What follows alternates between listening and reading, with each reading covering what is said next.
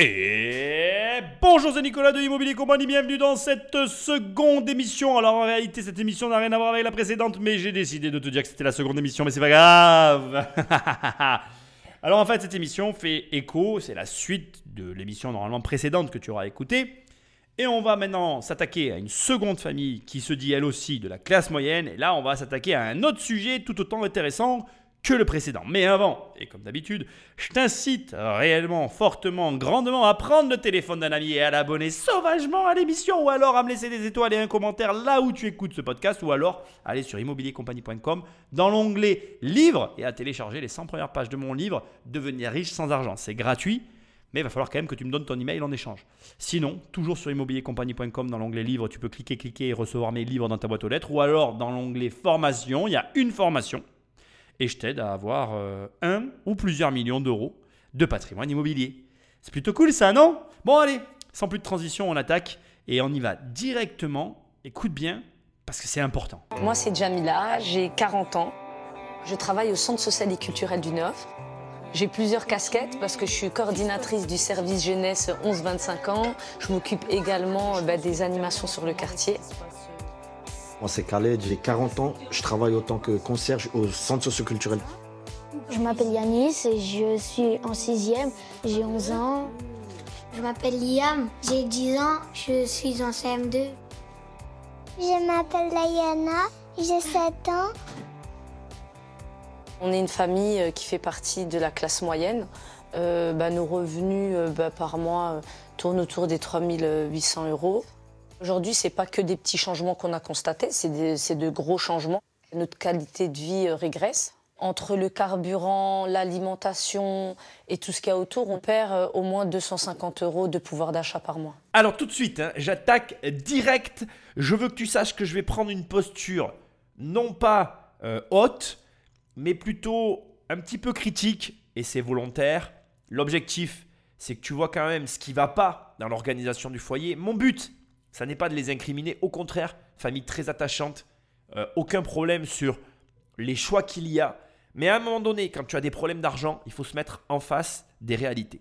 Alors on va repartir point par point, et il y a déjà là tout de suite des éléments qui doivent t'avoir frappé. Premièrement, on a une famille qui gagne 3800 euros, donc avec trois enfants. Pour moi, j'ai une question qui me vient tout de suite, c'est est-ce que dans ces 3800 euros, il y a la CAF ou pas? J'aimerais vraiment savoir parce que j'ai la sensation, personnellement, quand j'écoute euh, cette première partie, qu'il manque une partie des revenus, ou qu'en tout cas, les revenus devraient être ventilés. On devrait avoir une explication sur les revenus. Quand tu as trois enfants en France, tu as de la CAF, c'est obligatoire.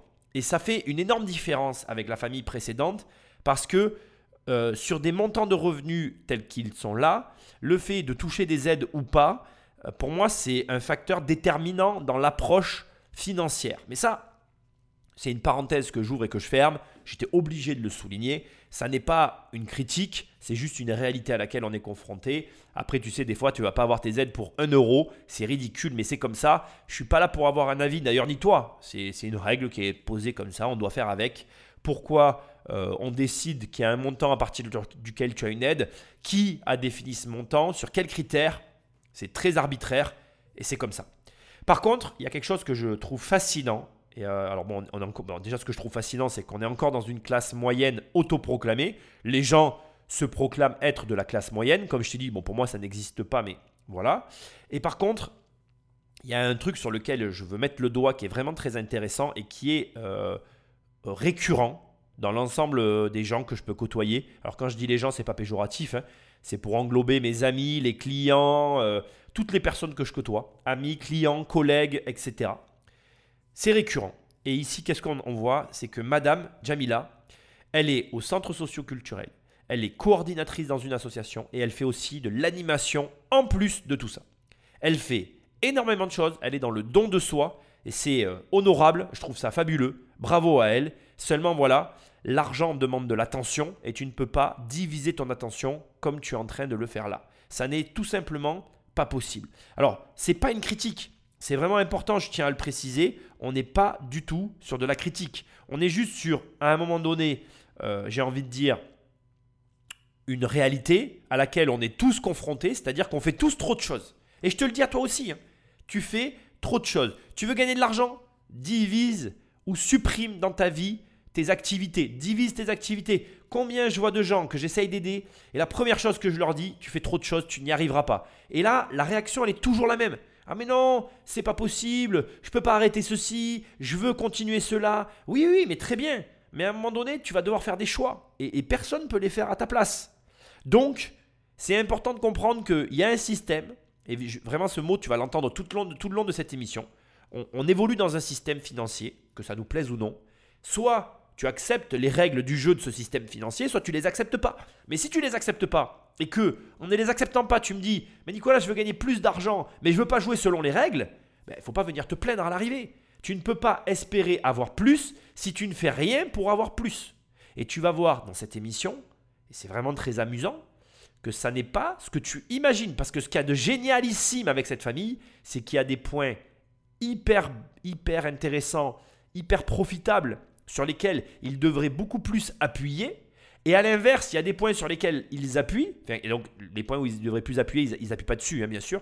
Et c'est dommage. Et il y a des points sur lesquels ils appuient très fort et sur lesquels ils ne devraient absolument pas appuyer. Bref, on est en plein dans l'émission. Patrick Magneto. Vous les accompagnez beaucoup euh, dans les devoirs? Toujours. Et ils savent. En fait, en gros, le marché qui est entre eux et, et moi, on va dire, et, nous, c'est qu'ils travaillent bien à l'école. D'un autre côté, euh, euh, on leur rend. Et, pourquoi je vous demande de bien travailler à l'école? Pour avoir des bonnes études et, pour avoir un bon salaire et un bon travail.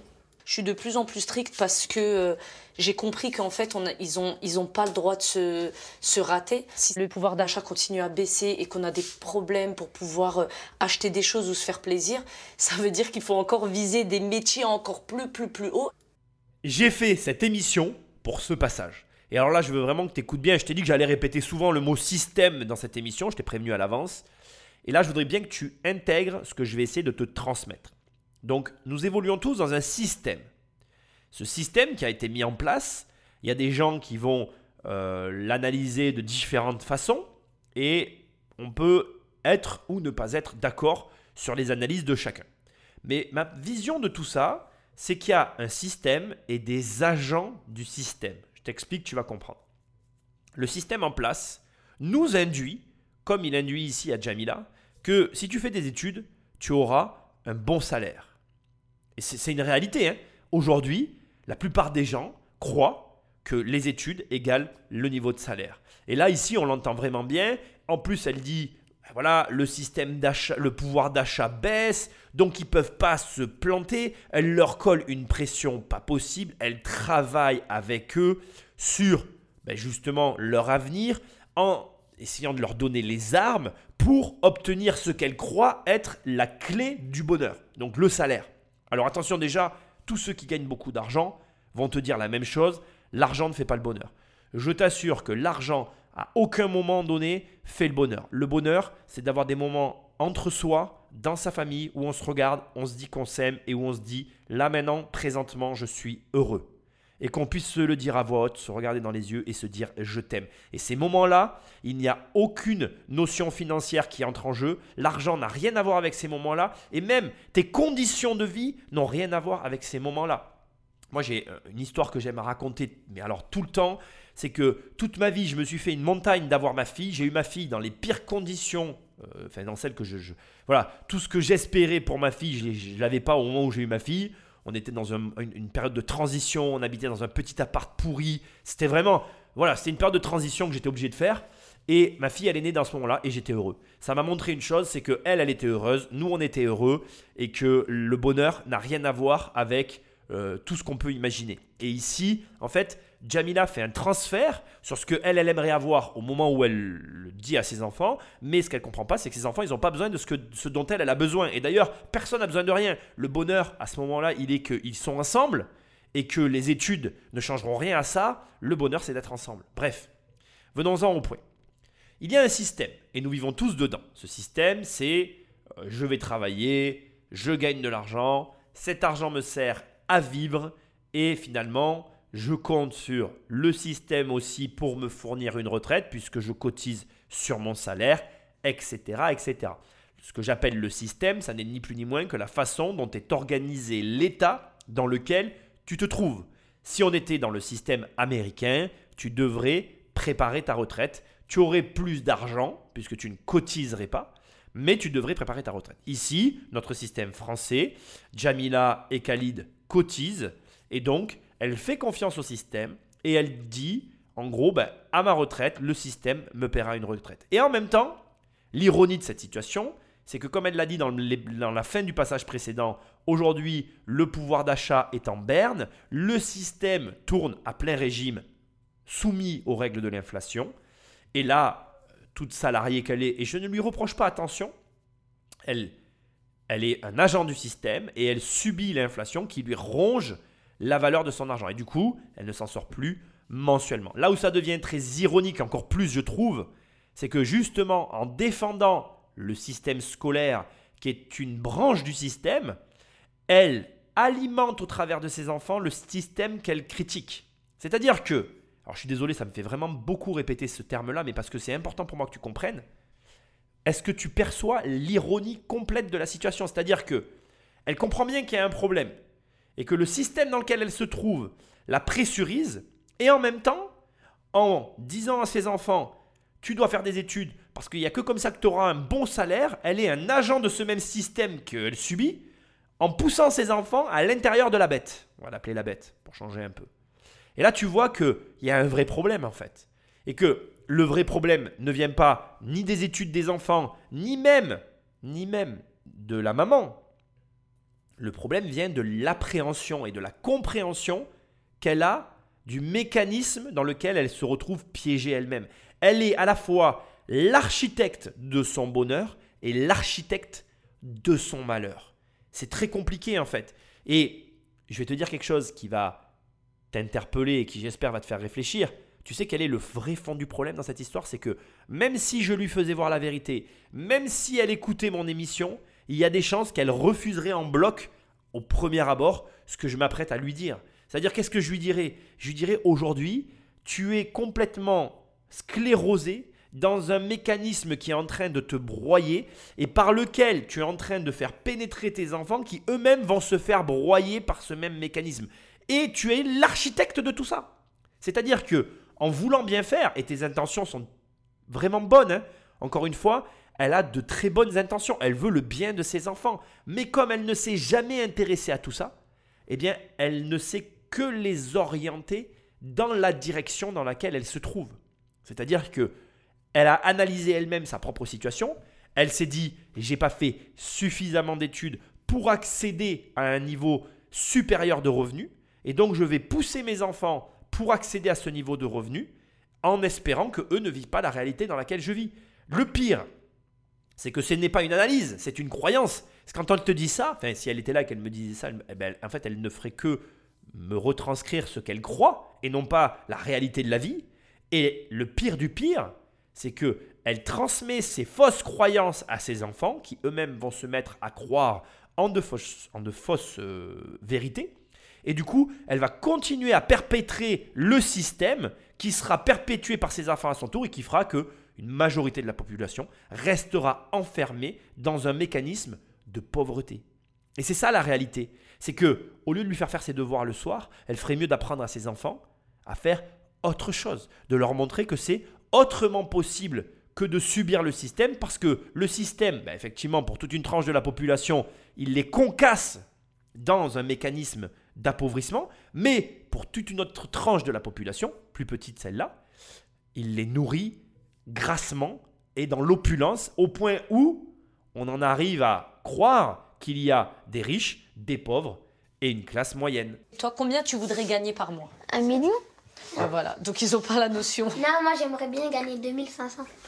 Plus tu es diplômé, plus tu peux avoir un bon salaire. Et plus tu as un bon salaire, plus tu auras de l'argent pour pouvoir te faire plaisir. Mais en même temps, comme en ce moment c'est très compliqué et que tu peux gagner bien ta vie, mais si tout est cher et à côté, donc tu pourras pas te faire plaisir.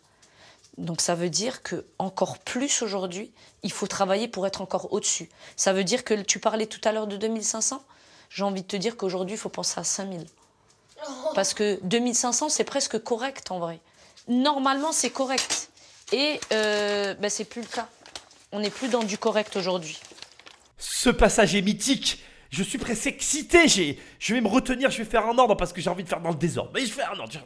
Dès le départ, son fils lui dit Je voudrais gagner un million d'euros par mois. Et là, tout de suite, la mère, elle dit non, en fait. Non, mais c'est impossible.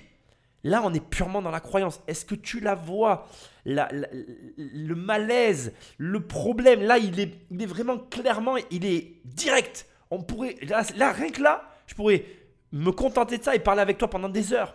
Qu'est-ce qui empêche ce jeune de gagner un million d'euros par mois? Qu'est-ce qui t'empêche, toi, aujourd'hui, de gagner un million d'euros par mois? Qu'est-ce qui empêche, Jamila de gagner un million d'euros par mois? Qu'est-ce qui, qu'est-ce qui vous bloque, en fait, à vous tous? Quel est le problème? Je vais te le dire. Le problème, c'est toi. C'est que, comme Jamila, tu n'y crois pas, en fait. C'est-à-dire que dès le départ, ça ne peut pas t'arriver parce que tu ne crois pas que ça peut t'arriver. Ce en quoi tu crois arrive. Donc si tu crois que c'est impossible de gagner un million d'euros par mois, ben, tu sais quoi? Ça ne t'arrivera jamais. Seulement, c'est faux. Il y a des gens qui gagnent un million d'euros par mois. Il y a des gens qui gagnent 10 millions d'euros par mois. Il y a des gens qui gagnent 15 millions d'euros par mois. Il y a des gens qui gagnent des fortunes colossales. Mais eux, la différence, la simple différence entre toi et eux, c'est que eux, ils y croient. Et leur réalité, c'est adapté à leurs croyances et non l'inverse. Là, quand Jamil a dit non, c'est impossible, tu vois, il n'a pas la notion de l'argent. En plus, c'est hyper, euh, hyper réducteur. C'est-à-dire que ce qui est très intéressant dans ce qui est en train de se passer ici, c'est que si elle avait un mec comme moi en face d'elle, maintenant transpose la scène. On est assis en face à face, je suis un adulte, elle ne me connaît pas, il y a une forme de respect qui va s'instaurer direct. Je suis pas son fils, elle ne me parlera pas de la même manière. Si on se regarde dans le blanc des yeux et que je lui dis je veux gagner un million d'euros par mois, elle prendra des pincettes. Elle ne viendra pas me dire oh il n'a pas la notion de l'argent, c'est improbable, machin. Au pire, elle va se sentir froissée et elle m'agressera parce que elle va trouver chez moi des problématiques d'incohérence ou inhérentes à l'incompréhension qu'elle va générer dans sa tête par rapport à ma situation. Au mieux, elle sera très embêtée, elle me posera des questions pour comprendre. Et ce qui est intéressant ici, c'est que direct, elle sape le pauvre enfant dans ses rêves sans même l'autoriser à rêver. La vraie question qu'elle aurait dû lui demander, c'est Ok, très bien, tu veux faire quoi pour arriver à avoir un million d'euros?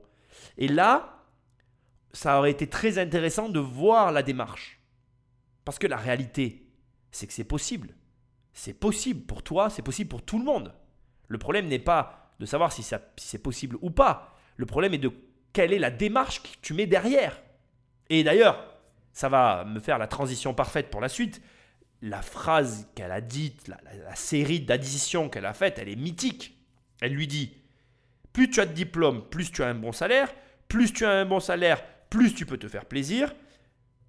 Et là, tu vois que c'est complètement, complètement idiot son truc. Parce que toutes les personnes qui ont des bons salaires, elles n'ont pas de diplôme. Prends un footballeur. Quel est le diplôme d'un footballeur? Tu peux très bien être footballeur professionnel et ne pas avoir de diplôme. Qu'est-ce qui, aujourd'hui, empêche son fils de devenir footballeur professionnel C'est quand même c'est possible. Ce n'est qu'une question d'entraînement. Ce n'est pas une question de volonté. Alors je sais, là, il y a des gens qui vont dire Ouais, mais Nicolas, tu te rends pas compte, c'est pas tout le monde qui peut être footballeur professionnel. Je suis pas d'accord. Footballeur professionnel, c'est qu'une question de temps. Est-ce que, je vais te poser une question toute simple, est-ce que tu as le courage de déscolariser ton fils, de faire travailler ton fils pour l'école deux heures par jour et de l'entraîner 4 à 6 heures par jour tous les jours que Dieu fait jusqu'à ce qu'il soit footballeur professionnel Ah oui, c'est un pari. hein. C'est certain que la personne qui fait ça, elle fait un pari. Mais c'est un pari qui est autant honorable que de faire des études. Les études ne garantissent absolument rien de ce qui est dit ici. Il n'y a rien du tout qui garantisse exactement la succession logique que vient de formuler Jamila.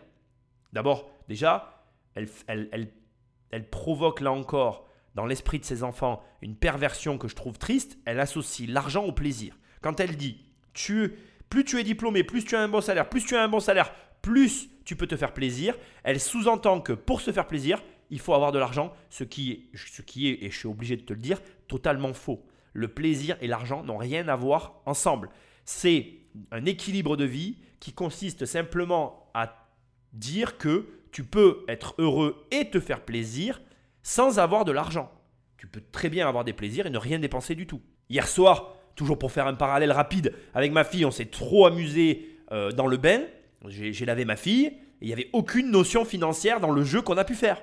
Donc, tu vois bien que l'argent n'a rien à voir avec le plaisir. Et ça corrobore tout ce que je te dis depuis le début de l'émission.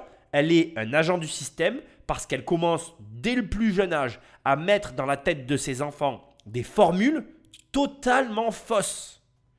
Totalement fausses. L'argent n'a rien à voir avec le plaisir. Et alors, pour moi, c'est d'autant plus amusant quand j'entends la suite de la formulation, puisqu'une fois qu'elle a fait son addition, donc je ne vais pas te la rappeler, mais diplôme égale salaire égale salaire égale plaisir, elle rajoute en ce moment, c'est très compliqué, si tout est cher, tu ne pourras même pas te faire plaisir. Et si tu gagnes 2500 euros, c'est déjà très bien, mais c'est même juste, il faudrait que tu gagnes 5000 euros. Et là, je trouve ça très ironique parce que même elle, elle perçoit que le système est défaillant, que le système ne lui fournit pas finalement ce qu'elle espère, et elle devrait d'elle-même se dire, mais si le système ne me fournit pas ce que j'espère, elle ne devrait pas pousser ses enfants dans cette direction. Au contraire, elle devrait devenir un anti-système, elle devrait essayer d'analyser et de comprendre ce que le système a à lui offrir pour lui permettre de contourner ses problèmes. Et non pas, encore une fois, inséminer dans la tête de ses enfants des idées comme elle est en train de le faire.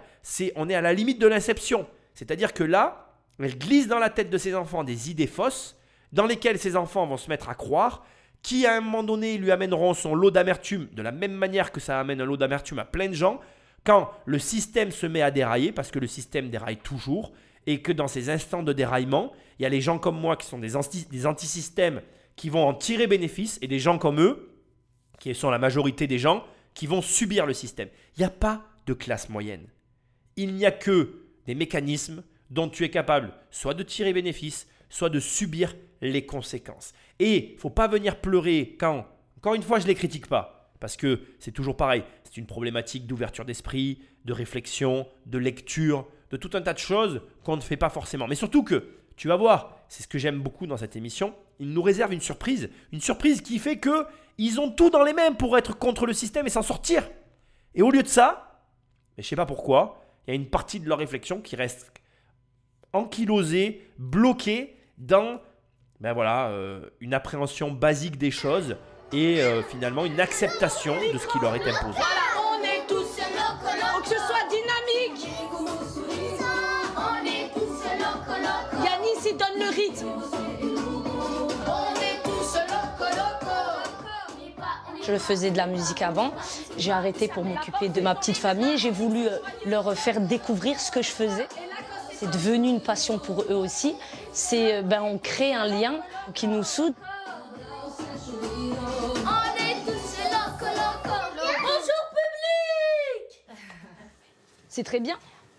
On a fait un titre qu'on a envoyé sur les réseaux et j'ai vu des retours de parents, euh, d'enfants qui trouvaient ça génial et qui commençaient à nous suivre. Et de là, je me suis dit, en plus, les petits ont kiffé. Et ben, on a notre dixième titre. Pour moi, euh, une musique, elle est suivie d'un clip. Ouais, mes locaux.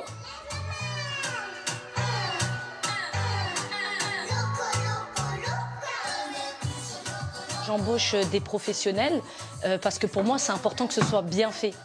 C'est plus de 1500 euros avec tout, avec leur venue, avec euh, et ça, il y a plein de choses que j'ai pas calculées, les habits. euh.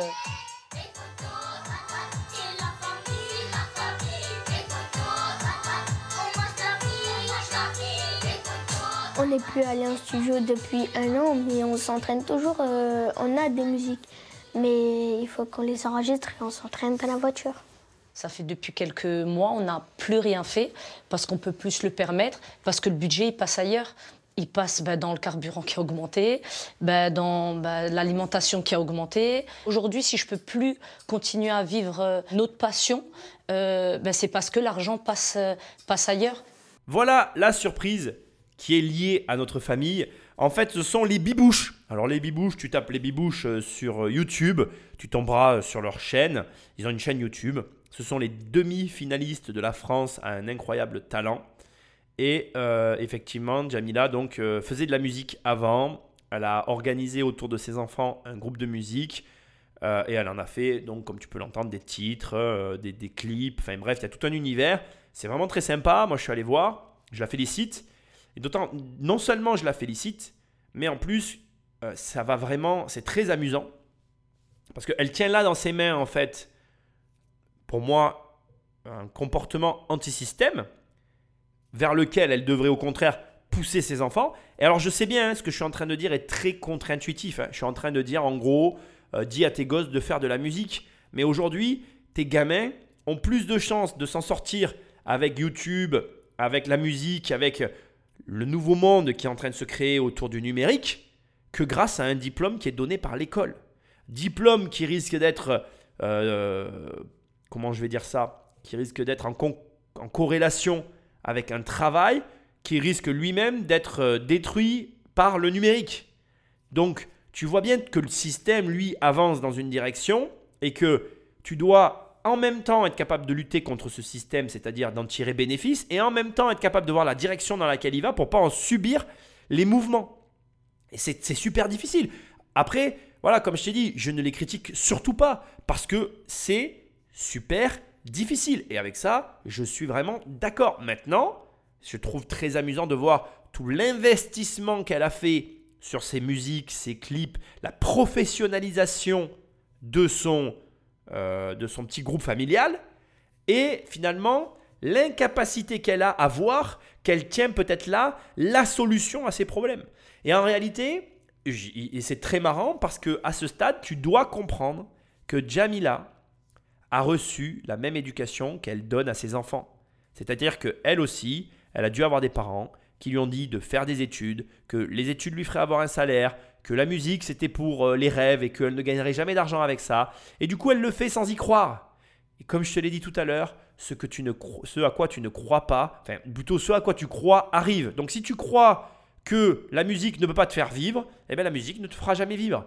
À l'inverse, peut-être que si elle s'engageait plus sur la voie et l'axe de la musique avec ses enfants, elle aurait peut-être de meilleurs résultats. Et dans ces cas-là, elle verrait qu'elle pourrait gagner peut-être plus d'argent que ce qu'elle gagne en travaillant normalement. Le problème, qui est compliqué, attention à voir pour tout un chacun, hein, toi, moi, tout le monde, on est tous dans le même bateau dans cette histoire, c'est que c'est nos choix, l'accumulation de nos choix qui nous amène au résultat que l'on obtient. Et malheureusement, moi, je ne peux pas plus t'aider que te montrer finalement ce qui se passe. Et ici, tu y es réellement confronté. Tu vois avec Jamila comment ça se passe. Mais après, on est seul face à nous-mêmes. Et j'ai complètement conscience que de se dire, je vais vivre de la musique, de ma chaîne YouTube, de euh, 10 vidéos que j'ai postées et qui ont fait à elles seules 500 000 vues, mais qui m'ont rien rapporté, c'est pas facile. Mais pourtant, t'as pas d'autre solution, quoi. Il n'y a que en t'engageant dans une voie que tu pourras attendre de cette voie qu'elle te redonne à la hauteur de ton engagement ce que tu as fait. Donc, maintenant, posons des chiffres, parce que moi j'aime bien chiffrer les choses. Jamila, elle a, comme je t'ai dit tout à l'heure, un travail et deux activités en parallèle. Plus elle fait la musique avec ses enfants, plus elle s'occupe d'eux. Ça fait quand même, pour moi, tu vois, au stade où j'en suis, elle a au moins cinq casquettes. Comment veux-tu, et je te pose la question, comment veux-tu qu'elle ait de gros résultats avec une seule de toutes ces activités? Son travail, de facto, elle le fait à 35 heures par semaine. Les autres 35 heures de la semaine, elle les passe en le divisant dans quatre activités. L'animation, le centre socio-culturel, la musique de ses enfants qu'elle ne fait plus parce qu'elle n'a plus les moyens et s'occuper de ses enfants. Comment veux-tu qu'elle ait de gros résultats? Mais attention, Jamila, c'est toi, c'est moi. On l'a fait tous cette erreur. On a tous trop d'activités dans nos vies. On n'arrive pas à éliminer le superflu et à se concentrer sur la, la chose que l'on a déjà qui peut nous amener le plus de résultats. Juste parce que je veux l'entendre et le dire à voix haute. Et je veux que tu l'entendes. Si j'étais Jamila, j'arrêterais tout, y compris mon travail, et je ne ferais que la musique. Ah oui, c'est certain. Tu es en train de te dire, mais t'es taré. Comment tu ferais pour vivre? Ah oui, je sais. Mais c'est ça qu'il faudrait faire. Et c'est parce que c'est ça qu'il faudrait faire, et c'est parce que je sais qu'elle le fera jamais, et que c'est pareil pour toi que tu ne le feras jamais, parce que tu as peur, parce que ceci, parce que blablabla, blablabla, blablabla, blablabla, toutes les excuses que tu t'inventes. C'est pour ça qu'il y a des mecs comme moi qui sont de l'autre côté et qui essayent de tirer des mecs comme toi à venir me rejoindre. Je peux que te montrer la porte, il n'appartient qu'à toi de la franchir.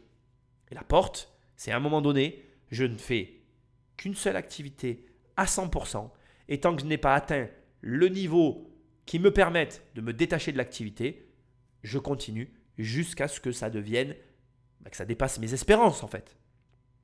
Mais aujourd'hui, Jamila comme comme Khalid pardon, n'ont pas, euh, pas d'activité qui justifie, n'ont pas d'activité qui justifie de pouvoir se reposer sur leur laurier. Et tu vas voir que en termes de succession de choix, la succession des choix qu'ils font ne continue qu'à faire et qu'à ne produire qu'un seul résultat, accentuer les problèmes qu'ils ont déjà identifiés. Et c'est très souvent ça. C'est-à-dire que ben, il n'y a aucun moment où Jamila va se lancer que dans la musique. Elle va continuer à faire des choix qui vont aller dans le sens de euh, argent égale plaisir. Donc elle va chercher à se faire plaisir avec l'argent qu'elle a. Et elle a un raisonnement qui continue à tourner toujours autour de cette même façon de penser. Ah, regardez euh, le diesel ici, 1,62. Là où je vais mettre le plein, c'est le plein où tous les poids lourds euh, vont mettre le plein. Donc bah, si on va dans, dans la ville, bah, c'est beaucoup plus cher. Là, on est à 1,52€. À l'époque, j'avais le plein à 90 euros. À 90 euros, j'avais le plein. Ça fait mal. 118 euros pour deux semaines. Ça fait 60 euros en plus par mois. J'ai pas envie de me dire, bah, il faut la vendre. Euh, bah non. Au contraire, euh, on est censé avancer, avoir d'autres projets, avoir encore euh, une autre voiture. Mais non, mais là, on est en train de dire, je travaille toujours pareil, mais il faut que je regarde, faut que je, réfléchisse à la baisse. Mon avenir doit être à la baisse. Il y a quelque chose qui ne va pas. Elle a raison. Elle a raison. Tu ne dois pas réfléchir à la baisse mais en réalité, tu sens la dualité dans son discours. C'est-à-dire qu'elle te dit je ne dois pas réfléchir à la baisse, mais tu sens qu'en fait, ça lui est imposé. Mais alors que ça ne t'est pas imposé, c'est imposé à personne de réfléchir à la baisse. Et là, tu commences à vraiment, on rentre petit à petit dans ce, comment je vais dire, dans cette espèce de dogme que la société a réussi à imposer aux agents qui la composent. Et c'est alors, ah, j'ai pas la réponse, hein. Euh, j'ai pas de solution à part te montrer qu'il y a des gens comme moi qui existent et que effectivement tu peux penser différemment. Je ne peux rien faire, rien faire à part ça. Mais là encore, alors là où elle a raison, c'est qu'on n'est pas censé aller en arrière, etc. Blablabla, bla, je vais pas remettre. Là où elle a raison, c'est que bon, ben voilà, l'essence augmente. Qu'est-ce que tu veux que je te dise? De toute façon, dans la vie, il y a ce qui dépend de toi et il y a ce qui ne dépend pas de toi vraiment, je t'incite à, voir les choses comme ça. Moi, ma vie, elle est construite sur cette règle-là. Tout ce qui ne dépend pas de moi ne me touche pas, puisque de toute façon, je peux rien y faire. Veux dire, euh, l'essence augmente, ben, elle augmente. Par contre, là où elle n'a pas raison, c'est de dire, voilà, euh, on, raisonne à la baisse. En fait, vraiment, hein, quand j'écoute son discours, et c'est pas du tout une critique parce que je suis d'accord fondamentalement avec elle. Elle n'a pas d'obligation de raisonner à la baisse. Elle doit euh, changer ses choix. Et ça, par contre, c'est très compliqué. Là, on est d'accord. Et euh, c'est aussi l'exercice que je t'incite à faire en permanence. Tu dois toi aussi changer tes choix. Mais se le dire, c'est une chose. Le faire, ça en est réellement une autre. Et euh, je crois, je crois qu'on se dit tous qu'on doit changer. Mais je crois aussi qu'on est euh, communément très nombreux à ne pas changer grand-chose à nos vies. Alors moi, par exemple, tu vois, il y a des réflexions sur lesquelles j'arrive à me dire aujourd'hui, je vais changer. Et pour changer, ben, fais des choses diamétralement opposées. Prends des décisions, prends des initiatives, des directions dans lesquelles tu ne serais jamais allé. Prends des risques. Comme j'aime à le dire, si le choix que tu dois faire te fait peur, c'est que c'est le choix que tu dois prendre.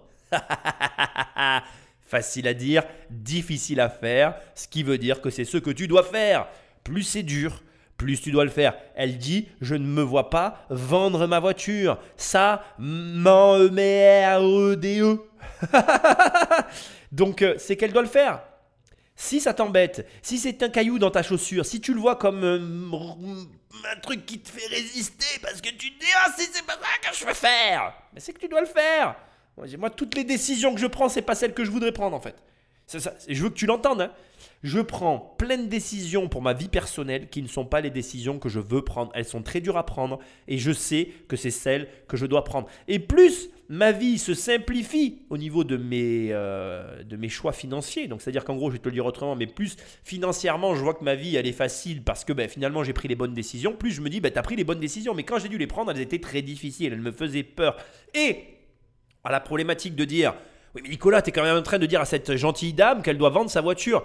Mais euh, si elle était là, je lui dirais, mais tu sais, moi quand j'étais jeune, et je l'explique dans mon livre Devenir riche sans argent, moi j'ai vendu une voiture pour créer une société. Je me suis servi de l'argent pour ouvrir la SCI et j'ai acheté un bien immobilier en créant cette SCI et aujourd'hui, je n'ai aucun regret. Et oui, j'ai roulé sans voiture. Et oui, ça a été la galère. Et oui, euh, je, voilà, je crois même d'ailleurs que ça a été enlevé dans le livre. Je racontais où est-ce que j'avais dormi et tout. C'était même invraisemblable parce qu'effectivement, j'ai fait un choix très compliqué à gérer au quotidien.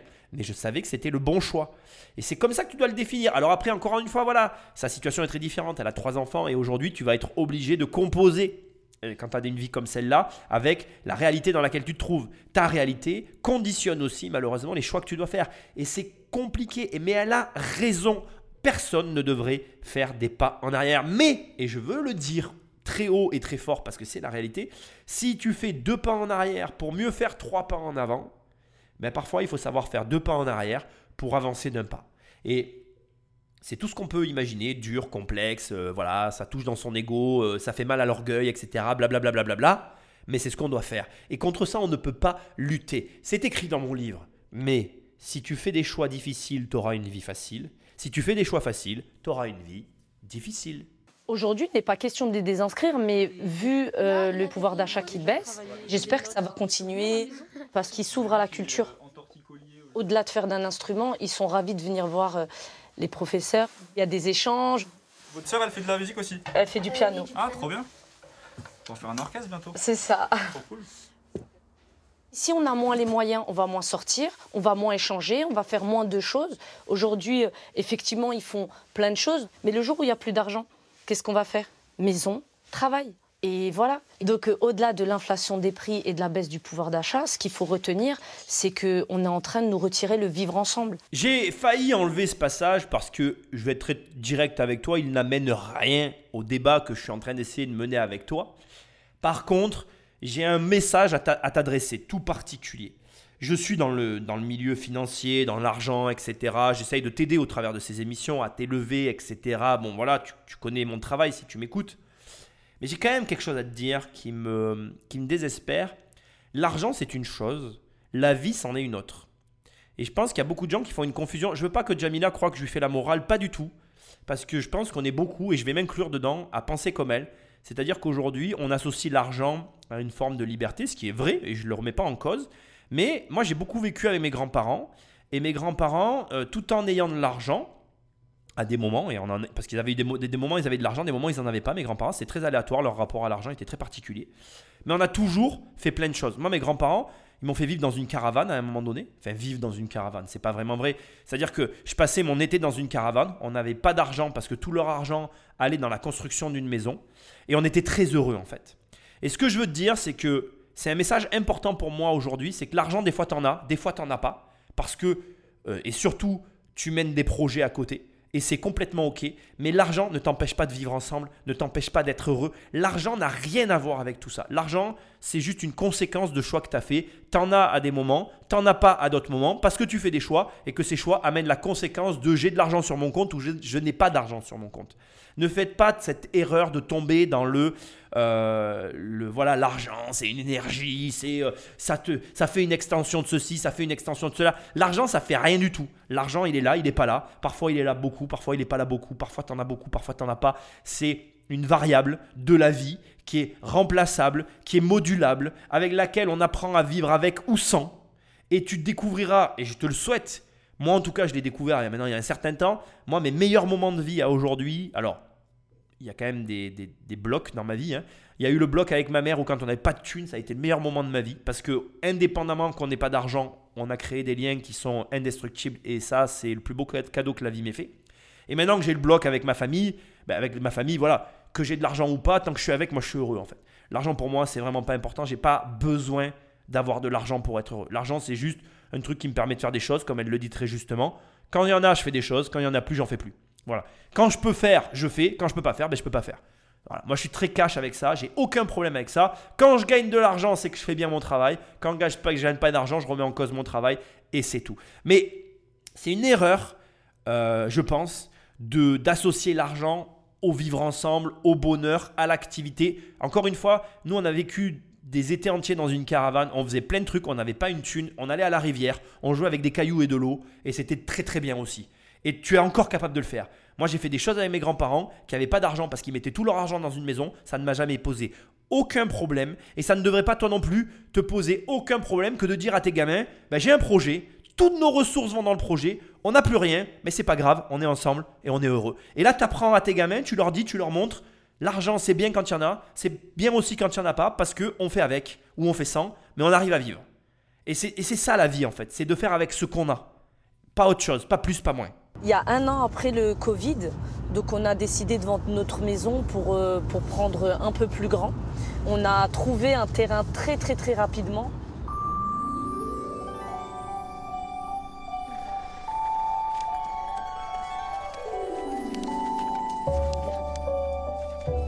Là on va être euh, dans la cuisine. Et là, notre fenêtre, elle donnera directement sur le jardin. Il n'y aura pas de vis-à-vis parce qu'on va faire monter. euh, on a le droit à 1m60. 1m60, c'est le grillage, là. Construire une maison qui nous appartient dans un lieu où on a eu un coup de cœur, c'est les projets d'une vie. D'une vie, d'une famille entière. Bon alors, alors, bah, je m'éclate, je suis trop heureux de faire cette émission. Elle est d'utilité publique, partage-la, fais-la écouter à tout le monde.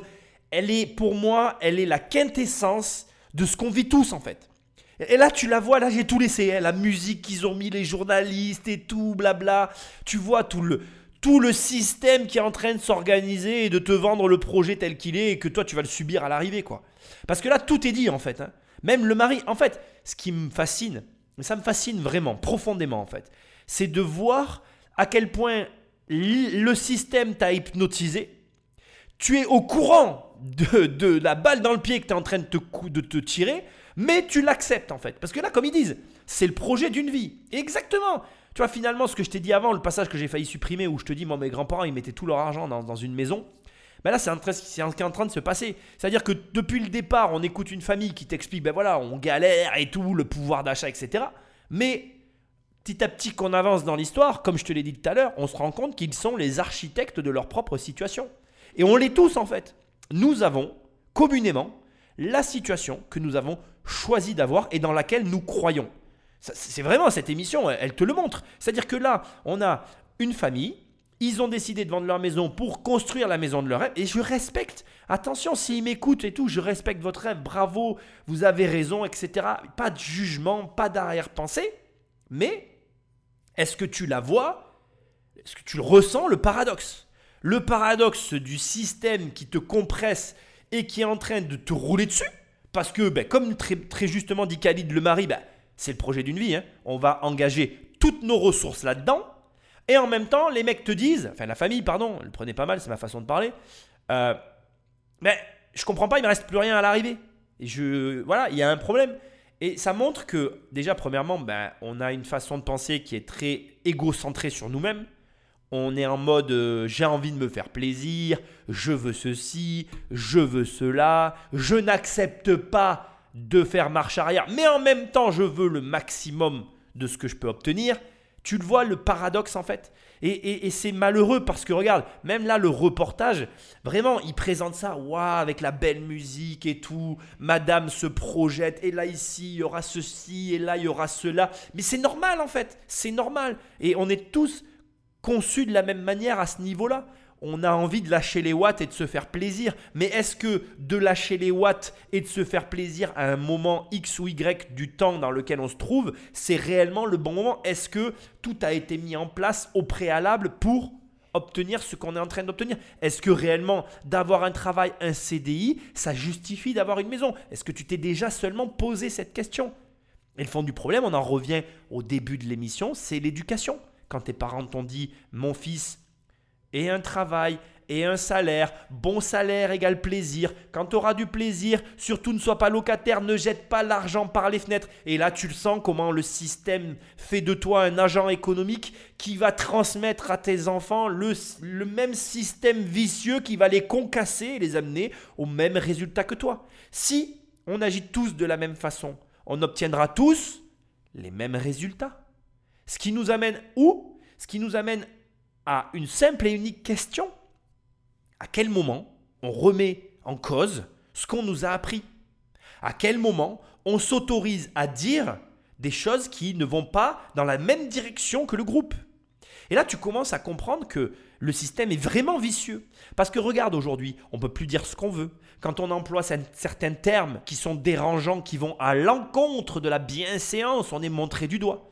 Et au final, alors là tu es en train de te dire, attends, tu t'égares complètement, euh, tu parles de choses qui n'ont rien à voir les unes avec les autres. Mais moi je pense que non en fait, je pense que c'est un tout. Je pense que quand on est happé par cette réalité et qu'on l'accepte dans, dans sa globalité, on rentre dans ce mécanisme qui va nous amener au résultat de tout le monde et à l'incompréhension de tout le monde et à tous les niveaux possibles. Parce que l'erreur que vont commettre la totalité des agents économiques, et là je prends aussi bien la famille des bibouches que toi, que moi, etc., c'est de croire que c'est différent pour ceux qu'on pense être riches. Mon meilleur exemple, c'est Benjamin Castaldi. Benjamin Castaldi, et c'est de, de notoriété publique, a fait n'importe quoi avec son argent pendant très longtemps.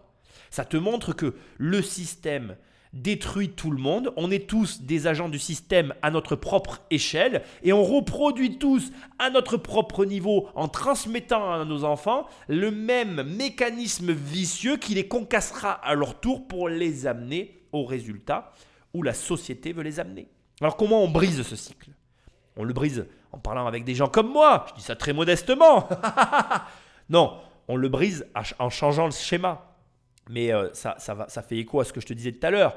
Savoir que c'est ce que tu dois faire ne fait pas que c'est ce que tu feras. C'est-à-dire que c'est pas parce que je vais te dire, ben en fait, euh, Jamila, oui, si, tu as raison, il faut la vendre ta voiture. La vérité, est toute nue, elle est toute crue devant toi. C'est que je peux te montrer ce que tu dois faire, mais c'est pas pour autant que tu vas le faire. Et quand le choix est vraiment très difficile, qu'il est là, devant toi, que tu le regardes, qu'il te regarde, que vous vous regardez, très souvent on agit tous de la même manière, on ne fait pas ce qu'on doit. On fait ce qu'il y a de plus simple pour nous. Et tu sais comment on reconnaît, et c'est pas moi qui le dis, mais je vais quand même aujourd'hui te le dire, tu sais à quoi on reconnaît une décision en fait qui t'avantage ou qui te désavantage dans le futur? Je vais t'expliquer, écoute bien, c'est très simple. Toutes les décisions que tu prends aujourd'hui et qui désavantagent ton toi du futur, ce sont toutes les décisions que tu peux prendre facilement et rapidement et pour lesquelles tu vas te poser aucune question. Dès que tu vas avoir une décision qui se présente à toi, pour laquelle tu vas commencer à te questionner, qui va commencer à, te déranger aux encolures, c'est-à-dire qu'elle va impliquer des conséquences désagréables pour le toi du présent. Mais celles-ci de décisions, elles avantageront toujours ton toi du futur et ce seront celles-là que tu ne prendras jamais. Et pourtant, si tu dois faire un effort dans ta vie, c'est toujours avantager le toi du futur. Et dès que tu avantages le toi du futur, tu désavantages le toi du présent. Et le problème, la problématique face à tout ça, c'est toujours la même, c'est que les gens qui, te voient faire ces choix-là, ils te disent ah oui, mais il faut profiter de l'instant présent, tu ne sais pas de quoi demain sera fait. Sauf que il y a quand même une présomption aujourd'hui que tout le monde contourne euh, soigneusement parce que c'est un sujet qu'il ne faut pas aborder, mais c'est que la vie s'est drôlement rallongée. Qu'aujourd'hui on vit jusqu'à 80 ans, tous en moyenne, hein, autant qu'on est. On va tous vivre notre 80e année, quoi, tu vois. Et le problème de vivre 80 ans, c'est que c'est à la fois court, à la fois long. Que toutes les décisions qui avantagent ton toi du futur et qui te mettent dans un inconfort au présent, bah, tu devrais vraiment les considérer aujourd'hui, surtout avec la vie qu'on a. Parce que crois-moi, à un moment donné ou à un autre, la facture, tu vas la payer. Et parfois, plus vite que ce que tu crois. Regarde, ou plutôt écoute. On a dessiné notre maison il y a un an avec le budget qu'on avait. Tout était fait, tout était OK. Et puis entre-temps, tout a augmenté c'est plus la même chose. Donc le projet qu'on avait, euh, ben, on a l'impression qu'il est en train de partir en fumée. Ici, on est dans une situation très particulière. On va simplement cadrer un petit peu ce dont je vais te parler dans un instant. Ce que tu dois comprendre, c'est que en réalité, notre mode de vie influence notre mode de pensée et notre façon de penser influence notre mode de vie. C'est un espèce de méli-mélo qui euh, ben voilà, qui, qui, qui, s'influencent, pas à tour de rôle, j'ai pas le terme, mais tu vois, je fais, en même temps que je te parle, je suis en train de faire un mouvement circulaire avec mes mains, et ce mouvement fait qu'à chaque fois que ma main tourne, il y en a une autre qui est au-dessus de l'autre, tu vois. Et j'ai l'impression que parfois la vie, c'est un peu ça. C'est-à-dire que ta façon de vivre, ta façon de penser, elle conditionne ton quotidien concret, ta vie dans le réel, et ta vie dans le réel conditionne aussi ta façon de penser, et, ça s'entremêle comme ça, et ta vie elle avance, et ça tourne, et ça tourne, et ça tourne. Et ici, en fait, on est face à un couple pour lequel j'ai une profonde affection parce que, en réalité, autant depuis le début je te parle du système et qu'ils sont des agents du système, autant là, tu sens que ils ont respecté toutes les règles, ils ont tout respecté, et il leur est arrivé un truc imprédictible qui vient de transformer les règles en cours. Et j'ai les boules pour eux parce que parce que c'est pas cool parce que en fait ils, ont voilà. C'est il y a rien qui a, qui a à dire en fait. C'est incompréhensible. Mais qui voilà moi la seule chose que j'ai à te dire et puis on va écouter la suite et puis je reviens. Qui a dit que la vie était prédictible? Qui a dit que la vie suivait des règles? Qui a dit que la vie était juste? En fait c'est des biais cognitifs tout ça. C'est à dire que on a envie de croire que c'est comme ça mais là tu es bien en train de voir que ça ne se passera jamais comme ça mais c'est pareil pour toi c'est pareil pour moi c'est pareil pour tout le monde et à part te le dire, je ne peux rien faire. À part après toi, prendre les mesures qui s'imposent par rapport justement au fait que la vie est comme ça, personne ne peut rien y faire. Écoute ça et j'arrive. Et ça, c'est quoi l'ancien devis Ouais, c'est l'ancien devis. Je mets juste les augmentations. Sur l'isolation extérieure, on a quand même plus de 1735 euros. Le gros œuvre, on est à plus de 2000 euros euh, en plus. 3000 plus 4500. On est à 27 259 euros. Là, il nous manque 30 000 pour pouvoir euh, concrétiser. hein. Et ça, c'est sans le, le mobilier. hein. Je te jure, c'est un truc de fou. Je dis, je rêvais, mais je rêve plus. C'est ça le truc. Et c'est aussi la J'ai différence. plus l'impression de rêver. Je, je suis révoltée de ce qui est en train de nous arriver. On ne peut pas avoir un projet d'une vie et un an après, bah, se dire euh, non, en fait, non. Alors dans ces cas-là, il faut que les salaires augmentent. On n'abandonne pas, on va, il faut trouver une solution, c'est tout. Bah, de toute façon, là, le devis, il est pas. Je pense qu'il n'est pas fixe. Il a fait, euh, il nous a envoyé, je pense, un premier jet euh, bah, du, du devis de- d'aujourd'hui. Et puis, euh, bah, on va, on va avoir le rendez-vous, on va voir avec lui, qu'est-ce qu'il peut nous proposer, quelles sont les alternatives. Il faut qu'on puisse faire baisser euh, le devis. faut négocier, il faut revoir ça avec lui. Il manque 30 000 euros. C'est pas une somme que tu trouves sous le sabot d'un cheval. Ça dépend de ta condition sociale, mais tu m'as compris. Ici, ce qui est vraiment marquant, c'est la phrase de Khalid qui dit Je rêvais, mais je rêve plus. Et c'est pas vrai en fait. C'est c'est pas vrai. Euh, Khalid, si tu m'entends, tu peux rêver encore. Tu peux rêver, c'est juste qu'aujourd'hui, ta vie, tes choix ne te permettent pas d'amener des solutions. Et on va en parler. Euh, D'ailleurs, c'est vachement bien parce que c'est lui-même qui dit ensuite on va trouver une solution, il faut trouver une solution. Et tu vois, la formulation de la phrase, elle est vraiment importante. Il dit qu'il faut, ça veut dire qu'il s'oblige, ça veut dire qu'il veut vraiment. C'est euh, capital pour moi.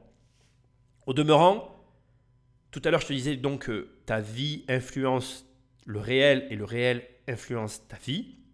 Et je pense que le fait que tu sois salarié implique que tu vives dans un monde de limites. La limite, c'est ton salaire. On te donne 1500 euros par mois, donc tu dépenses 1500 euros par mois. Tu as été conditionné comme ça. De la même manière, ton salaire est figé. Donc la réaction que va avoir Jamila en disant ben, il faut que les salaires augmentent, parce que pour elle, il n'y a pas d'autre alternative en fait. L'argent, elle va pas le chercher. L'argent, elle l'échange contre son temps. Donc, elle a un temps qu'elle alloue à un employeur, et cet employeur, en échange de ce temps qu'elle lui donne, lui reverse un salaire. Sa seule alternative pour avoir de l'argent, c'est à nouveau de se retourner vers son employeur. Ce n'est pas une fatalité. C'est une réalité qui influence sa façon de penser. C'est un petit peu ce que je t'expliquais tout à l'heure. Et aujourd'hui, ça touche au projet de sa vie, à leurs rêves, à ce qu'ils ont projeté. La question qu'on est en droit de se poser à ce stade, c'est est-ce que si le budget n'avait pas été présent un an auparavant, ils auraient enclenché ce processus? Il faut comprendre qu'ils ont vendu leur maison, qu'ils ont budgétisé le flip, le transfert, le, mouvement pour justement aller chercher la nouvelle maison, et qu'il y a de grandes chances que si le revenu ait été limité à ce moment-là ou incompatible avec le nouveau projet, ni Jamila ni Khalid ne se seraient lancés dans l'aventure. Leur colère, elle est justifiée, compréhensible. Tout est OK en fait. Mais il y a plusieurs choses. Premièrement, c'est la plus belle chose qu'il leur soit jamais arrivé si, et je dis bien si, ils remettent en cause non pas l'augmentation de salaire, mais le système dans lequel ils se trouvent. Depuis tout à l'heure, je te parle de l'influence que peuvent avoir les, agents économiques sur leurs enfants, de l'influence que peut avoir la société sur les agents économiques qui les retranscrivent à leurs enfants, bref, de toute cette espèce de cercle vicieux dans lequel on est enfermé, la rat race comme certains l'appellent, le métro boulot dodo comme on le dirait en français, qui vient écraser la vie des gens et qui les contraint à faire des choix de limite. Et en fait, si jamais ce genre d'événement permet à Jamila ou à Khalid de remettre en cause leur vie, alors c'est la plus belle chose qui leur est jamais arrivée. Si au terme de cette aventure, il y en a un des deux qui démissionne et qui décide de se lancer à son compte parce qu'il comprend que toutes les limites qui lui sont imposées lui sont imposées par rapport au choix qu'il a fait, qui sont de travailler pour des tiers, alors c'est parfait. Mais si la réaction c'est de dire l'employeur doit augmenter, c'est la faute de l'État, ou alors je compte sur l'État, ou alors c'est la faute des riches, ou alors je ne sais pas de qui c'est la faute, mais c'est pas leur faute à eux, c'est toujours la faute des autres, alors tout ça n'aura strictement servi à rien. Et le projet d'une vie qui peut être remis en cause, comme tu l'as compris tout à l'heure, mais je ne vais pas le faire ici, n'est même pas le problème en soi. Le problème, c'est que le point auquel il se trouve aujourd'hui est très simple. En tant que salarié, en tant que salarié du domaine public, quand Khalid dit on va aller négocier, il a la, bonne, euh, il a le bon réflexe. Mais aujourd'hui, c'est un salarié du, du, du public. Quels sont ses leviers de négociation avec des mecs dans le BTP Je vais juste te poser une question sans rentrer dans le détail, mais à ton avis, Khalid et moi, on va négocier pour la construction d'une maison. Lequel des deux a le plus d'arguments à amener dans la discussion sans même avoir commencé à parler Parce qu'il faut que tu saches qu'une négociation n'a rien à voir avec euh, tout ce qu'on peut imaginer. Ça n'est pas qu'une question d'argent. Il y a plein d'éléments qui rentrent en ligne de compte dans une négociation. Ce qu'il faut comprendre, c'est que avant que la négociation commence, on a tous un jeu, on a des cartes en main. Quelles sont les cartes que nous avons? Khalid, il peut amener quoi? Il n'a pas beaucoup de cartes, mais il en a. Il n'a pas, beaucoup, mais il en a. Mais j'en ai plus que lui. Pourquoi? Mais c'est très simple. Moi, j'ai des chantiers, j'ai de l'immobilier, j'ai du travail à fournir, je peux fournir du matériel. J'ai plus de cartouches parce que, bon, c'est un mauvais exemple ce que je suis en train de faire, mais parce que déjà je suis un petit peu dans le métier de façon indirecte et que je peux trouver des solutions que Khalid n'a pas. Mais il les a pas, plus à mon sens parce qu'il est salarié, que quoi que ce soit d'autre. S'il était à son compte, il aurait plus de marge de manœuvre, ne serait-ce que du temps à offrir. Par exemple, tu pourrais très bien aller à l'entretien et dire bah écoutez, euh, euh, je, je travaille avec vous pendant 15 jours sur mon temps personnel pour diminuer la facture. Si tu fais ça, tu as une carte dans les mains que tu peux abattre. Alors il pourrait le faire, 15 hein. jours, il peut poser ses congés dans le public, euh, prendre un congé sans solde, c'est une possibilité mais elle est quand même très différente de quand tu as ton compte que quand tu es salarié. Tu vois ce que je veux dire? Et bref, j'en viens maintenant au point final de cette partie avant qu'on continue la négociation que nous allons voir. C'est une question difficile à se poser dans ce genre de situation, mais que tu dois être capable de te poser. C'est remettre en cause la viabilité du projet, modifier le projet, changer d'avis. Oh sacrilège Là c'est pareil. Pourquoi la société a décidé que les gens qui changeaient d'avis, c'était des abrutis? Je le sais pas. Si tu le sais, je suis curieux de savoir pourquoi. Mais ça n'est en rien honteux. Peut-être qu'aujourd'hui, le projet qu'ils avaient élaboré n'est pas leur bon projet. On revend le terrain, on se désengage et on revoit sa copie. Bien sûr que c'est euh, une souffrance. Bien sûr que c'est pas souhaitable. Bien sûr que ça fait mal et blablabla et blablabla. On pourrait en parler des heures. Mais c'est pas possible, c'est pas possible. Mieux vaut faire deux pas en arrière pour ensuite à nouveau en faire trois en avant, que vouloir faire absolument le pas que tu vas faire en avant, te mettre le couteau sur la gorge et tout perdre. Parce que là, ici, mesurons la réalité. Si tu t'engages sur une opération que tu n'as pas les moyens de mener, surtout quand on est en couple, surtout quand on est en résidence principale, qu'est-ce que tu risques de pire? Si tu manques trop d'argent, comme elle l'a dit tout à l'heure, et ça c'est vrai, et c'est tout le paradoxe de cette émission, elle a quand même raison sur un point depuis, depuis le, depuis le début. C'est pas que l'argent rime avec plaisir, c'est que l'argent fait, fait, fait tourner le foyer. L'argent c'est le quotidien. Et donc comme l'argent c'est le quotidien, s'il n'y a plus d'argent pour le quotidien, qu'est-ce qui se passe? Ça déraille. Quand ça déraille, qu'est-ce qui se passe? Le couple se déchire, il y a des problèmes, et on en arrive à des, ruptures ou des séparations qui ne sont jamais souhaitables. C'est pas ce que je leur souhaite. Mais ce que je veux dire, c'est qu'il vaut mieux faire machine arrière, être ensemble et être heureux, que vouloir y aller à tout prix, forcer, forcer, forcer, forcer, et tout perdre. Alors là, on va aller les voir négocier. Moi, je, je leur donne raison au demeurant, mais considère que parfois, tu as pris une décision définitive qui te paraissait être définitive, et pourtant, tu vas devoir changer ton fusil d'épaule parce que la vie est imprédictible. T'es d'accord, t'es pas d'accord? J'ai envie de te dire c'est pareil parce qu'en définitive, c'est comme ça. Bonjour. Ça va? Vous allez bien, Jamila J'ai ramené les plans parce que je voulais vraiment qu'on puisse aujourd'hui trouver euh, une solution. On ne peut pas trop trop changer sur le prix du gros œuvre et du second œuvre. Donc là, comme vous pouvez voir, hein, c'est toute la partie gros œuvre. On a une augmentation de 10%. Et toutes les parties que vous voyez ici, les murs intérieurs, mhm. donc ça fait partie du second œuvre, on a pris à peu près 15% d'augmentation hein, de prix à l'achat. Donc du coup, on est facile euh, sur 25% euh, juste pour faire tenir la maison. C'est ça. La solution que nous, on vous propose, pour les ouvertures, au lieu de faire de l'alu, le faire en PVC. Pour la baie vitrée, on peut éventuellement annuler euh, la porte coulissante pour faire euh, des plus petites ouvertures. D'accord. Pour la totalité de l'habitat, on peut partir sur du euh, parquet à la place du carrelage. Ce serait du parquet flottant? Oui. Donc avec toutes les solutions que moi je vous ai fournies, vous gagnerez 5% sur le devis. D'accord. Ok. Merci beaucoup. À bientôt. Au revoir. Au revoir.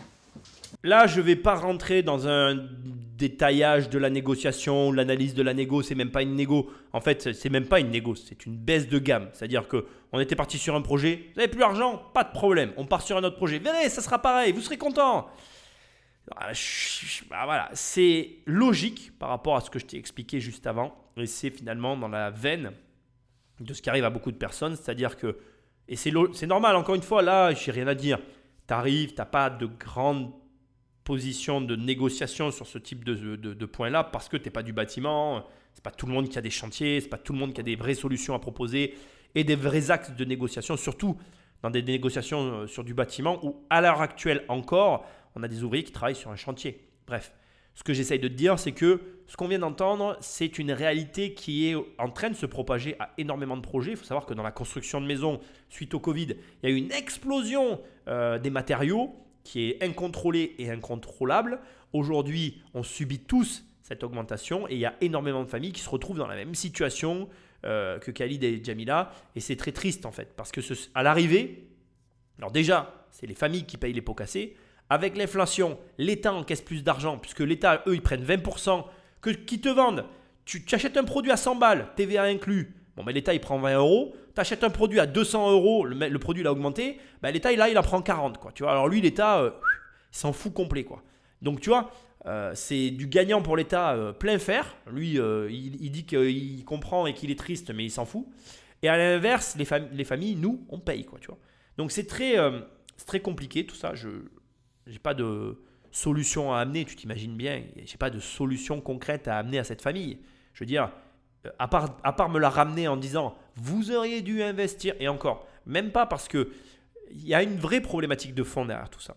Parce que depuis le départ, on peut euh, enfin, analyser tout ça et le voir sous l'angle qu'on a envie. L'investissement, c'est pas fait pour tout le monde. Et puis il y a des gens qui n'ont pas envie d'investir. Et puis il y a des gens comme Jamila, qui ont des passions à côté, qui ils ont envie de faire vivre, la musique, les clips, etc. Et c'est tout à fait à leur honneur, parce que comme je te l'ai dit, pour moi, dans ce, dans ce portrait qu'on aura suivi du début jusqu'à la fin, on arrive à la fin de l'émission, pour moi, euh, c'est là où il y a le plus gros potentiel chez eux et ils devraient l'exploiter. Et ils ont raison en fait. Moi, ce qui me fait hyper râler pour eux, c'est au final qu'aujourd'hui, elle lève le pied sur la musique parce qu'elle a plus l'argent de financer les clips et les chansons. qu'en plus, non content de ne pas pouvoir alimenter sa passion, qui est pour elle, à mon humble avis, sa plus belle porte de sortie et sa plus belle possibilité financière d'existence, eh bien, elle va devoir faire des concessions sur son deuxième rêve de, toute une vie, qui est sa maison, quoi. Donc là, clairement, je ne pense même pas que les hommes politiques peuvent amener des solutions. Soit euh, elle accepte euh, de, de revoir sa copie et de repartir sur toute autre chose, soit elle fait des concessions. Personnellement, être aussi près du but, moi j'aurais tendance à lui conseiller de, de- faire quelques concessions et de s'engager là-dedans, même si au fond de moi, euh, mon avis est mitigé. Mais ce que j'essaye de te dire, c'est que là, ici, tu viens d'écouter une histoire qui est un petit peu l'histoire de monsieur et madame tout le monde et qui t'amène à des réflexions qui doivent te faire dire que, premièrement, personne ne détient la vérité, ni moi, ni toi, ni personne. Deuxièmement, il n'y a pas de jugement à avoir sur les gens, même sur leur hobby, parce qu'encore une fois, les bibouches, comme ils se sont appelés eux-mêmes, au travers de leur contenu, de leur musique, ils ont une opportunité terrible. Et j'insiste, parce que j'aimerais qu'ils l'entendent, il faut qu'ils l'exploitent. Et enfin, euh, il n'y a, pas- a pas de bon ou de mauvais rêve dans la vie. Dans la vie, dès l'instant que tu as des rêves, et même, même si ce rêve, c'est d'avoir une belle maison, eh ben, c'est respectable en fait. Et, et- et- et ce qui me rend triste, c'est qu'on est plus dans un défaut ici d'appréciation de la situation que dans quoi que ce soit d'autre. C'est-à-dire que, comme je te l'ai dit au début de l'émission, ils sont les architectes de leur propre malheur. Et au bout du compte, pour moi, le plus triste dans l'histoire, c'est juste qu'elle essaye de revéhiculer les mêmes choses à ses enfants. Elle ferait mieux de rien leur dire du tout et, euh, et- même euh, d'en parler avec eux, de- de- de retranscrire la réalité qu'ils vivent avec ses enfants en expliquant ben, pourquoi ils en sont là, pourquoi ils galèrent. Tu vois, par exemple, ça, je pense que c'est quelque chose qui n'est pas mis en avant et qui ne doit pas être fait dans la famille. Mais je pense que, en tant que parent, tu dois partager ce genre de moments difficiles. Dire à tes enfants, ben voyez là les enfants, on essaye de construire une maison et puis on- n'a pas l'argent en fait, on va galérer. Parce que les enfants déjà ils vont le comprendre et puis eux-mêmes ils vont en tirer leurs propres conclusions. Au lieu de dire à tes enfants non, tu peux pas gagner un million d'euros par mois, vois quelle est la réponse de l'enfant. Parce que parfois les enfants, dans leur innocence et dans leur euh, façon totalement vierge d'aborder les problèmes, ils vont te proposer une solution que tu risques de refuser en bloc tellement elle est évidente, mais qui est sûrement la meilleure des solutions en fait. Peut-être que là, les gamins, ils te diraient, mais papa, maman, euh, vous savez, euh, si on n'a pas la maison et, qu'on vit dans une petite maison, ben nous, on serait heureux. Peut-être que, fait, les parents se mettent une trop haute pression vis-à-vis de leurs enfants et que leurs enfants pourraient leur dire, mais, mais c'est ok en fait, tant qu'on est avec vous, même si on est dans un petit appart, nous, on est heureux. Et peut-être que d'entendre ça, ça permettrait aux parents d'accepter de faire trois pas en arrière pour peut-être mieux arriver au résultat qu'ils qu'ils convoitent en fait. Et ça, tu vois, ce sont des choses très simples pour lesquelles on n'a pas parfois le réflexe de, de les faire tout, tout bêtement avec ces gamins. Et on se retrouve dans une situation compliquée, qu'on croit être compliquée, alors que si on avait tous discuté ensemble et trouvé quelque chose qui convient à tout le monde, eh bien, la solution la plus simple, elle est à portée de bras et on la saisit pas parce que ben, on n'a pas eu la discussion. Quoi. Alors bon, là on s'est complètement égaré. Au final, je pense que tu as compris le- les différents messages de l'émission. Il y en a eu plein. Il y en a eu un qui est de dire que le système euh, t'écrase de mécanismes qu'il te demande de retranscrire à tes enfants et que tu ne dois pas retranscrire à tes enfants. Euh, le système induit des codes qui ne sont pas forcément les bons et que tu n'es pas obligé de suivre. Et surtout, et c'est le truc le plus important, oui, il y a un système, mais tu n'es pas obligé de le subir. Tu peux aussi en tirer parti, bien évidemment, en faisant des choix plus difficiles que les choix communs que l'on voit à droite et à gauche. Au demeurant, j'ai un dernier message à te dire que je veux que tu prennes le temps d'écouter qui est capital. Et celui-là, pour moi, il est plus important que tous les autres. Et si tu dois garder qu'un seul truc en tête, c'est bien ce qu'on va entendre maintenant. Patrick Magneto. 5% c'est déjà ça. On fera des choix, tu vois. Après, des choix, on peut les faire. Faire moins, c'est pas grave. Il faut juste pas qu'on abandonne le projet. Et je les remercie. Je les remercie vraiment du fond du cœur parce que c'est ça le mot de la fin. Quoi que tu entreprennes dans la vie, tu fais ce que tu veux, mais tu n'as pas le droit d'abandonner tes projets. Tu n'as pas le droit d'abandonner tout court d'ailleurs. Tu veux quelque chose, fais tout pour l'obtenir. Tu n'arrives pas à obtenir quelque chose, ne lâche pas, continue jusqu'à ce que tu l'obtiennes. Ça ne marche pas, tu n'as pas le droit d'abandonner. Il n'y a que ceux qui abandonnent qui ont perdu. Et même si tu as abandonné, tu peux revenir en arrière. N'abandonne jamais. Et c'est un ordre. Retiens que ça de cette histoire.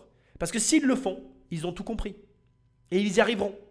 Peut-être qu'ils n'y arriveront pas comme ils avaient imaginé qu'ils allaient y arriver. Peut-être qu'ils n'y arriveront pas de la manière dont on pense qu'ils vont y arriver.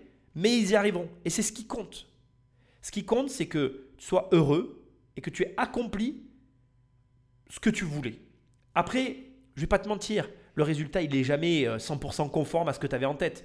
À part quand tu veux t'acheter un truc et que tu arrives à te l'acheter, bon, bah là, tu as ce que tu voulais, on est d'accord. Mais tu peux avoir plein de projets et ne jamais réussir à euh, concrètement avoir le projet tel que tu voulais qu'il soit. Mais si tu en as déjà 80%, tu as gagné. Parce que la plupart des gens abandonnent en route. Parce que la plupart des gens, quand il faut qu'ils fassent les trois pas en arrière, ben, ils ne les font pas. Donc c'est ça que je veux que tu retiennes. On n'abandonne jamais. C'est ça, être de la famille des investisseurs, c'est ça, se lancer dans un projet en fait. C'est ne pas abandonner quoi qu'il arrive. Donc, on aura vu une petite série sur la classe moyenne. Tu sais que pour moi, elle n'existe pas. Pense-y, réfléchis-y. Ne deviens pas un agent du système. N'influence pas tes enfants. Essaye de rester ouvert à leur volonté, à leurs désirs. Essaye de leur dire, au lieu de leur dire, non, tu peux pas gagner un million d'euros par mois. Regarde comment ils pourraient gagner un million d'euros par mois. Regarde avec eux. Regarde les métiers qui permettent de le faire. Et regarde, dans ces métiers-là, finalement, euh, ce qui peut t'amener au résultat. Parce que même dans ces métiers-là, genre euh, footballeur professionnel, il y a des petites euh, habitudes à mettre en place qui peuvent te permettre de développer euh, des résultats que tu ne soupçonnes pas. Donc voilà. Bref, bref, bref. N'abandonne jamais. Merci d'écouter mes podcasts. Laisse-moi une étoile un commentaire là où tu l'écoutes. Va sur mon site Immobilier compagnie, télécharger sa première page de mon livre. Et je te dis à très bientôt dans une prochaine émission. Salut